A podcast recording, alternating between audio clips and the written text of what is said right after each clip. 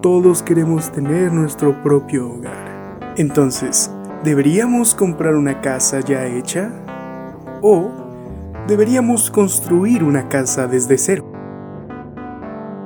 La respuesta es que depende de ti. Es muy posible que creas saber con qué casa sueñas y puede que esté ya construida en alguna ubicación del Caribe, deslumbrando con su fachada y todas las comodidades que puedas desear. Pero lo más probable es que no vivas en el Caribe y que a pesar de que vivieses ahí, la casa no se adecue a tu ritmo de vida. Al final del día, una casa debería responder a las necesidades del habitante, a sus horarios, a sus hábitos y a un largo etcétera. Si compramos una casa, podremos tener un gran abanico de opciones, pero ninguna se adapta a nosotros.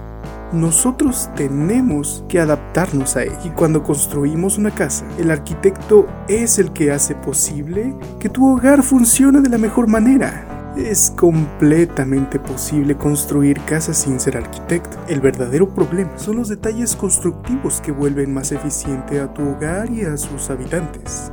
Y son pequeños detalles que marcan la diferencia no solo en la calidad y seguridad de tu hogar, sino que influyen positivamente incluso en la mente de sus habitantes. Les pondré un ejemplo para que comprendan a qué nivel llega la importancia de elegir quién construye tu hogar. Imaginemos que un doctor busca construir su casa y quiere tener un consultorio accesible desde fuera. Podríamos pensar en lo básico, las medidas, la orientación, los materiales, etcétera, etcétera. Sin embargo, hay detalles mucho más desapercibidos que deben tomarse en cuenta. Los materiales deben ser capaces de resistir en el tiempo al estilo de vida específico del habitante, en este caso del doctor. Si suele usar químicos para esterilizar su consultorio, entonces deberíamos utilizar materiales o recubrimientos compatibles con esos químicos y que al mismo tiempo estos materiales no vayan a causar alergia en sus pacientes. Además, la composición visual debe apoyar la atención y tranquilidad del paciente.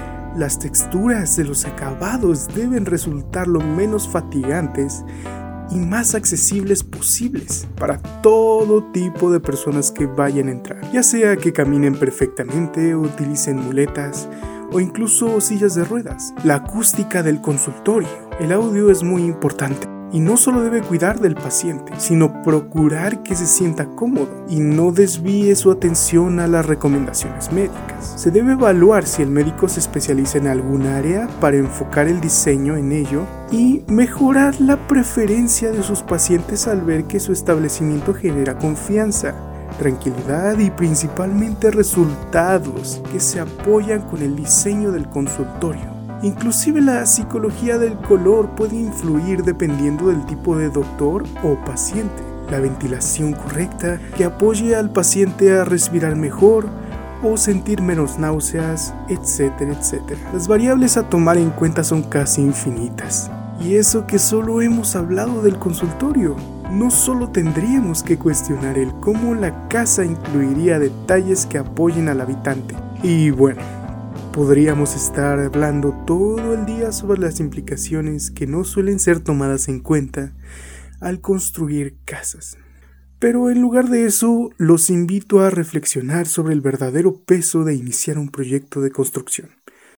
Evidentemente, comprar una casa ya construida no va a adecuarse a tu situación particular, al menos no perfectamente, y construir sin conocimientos profundos de antropología, psicología, diseño, marketing y todas las áreas posibles que engloben tu caso en particular, solo hará que no puedas desempeñarte con todo el potencial en ese lugar al que llamarás hogar.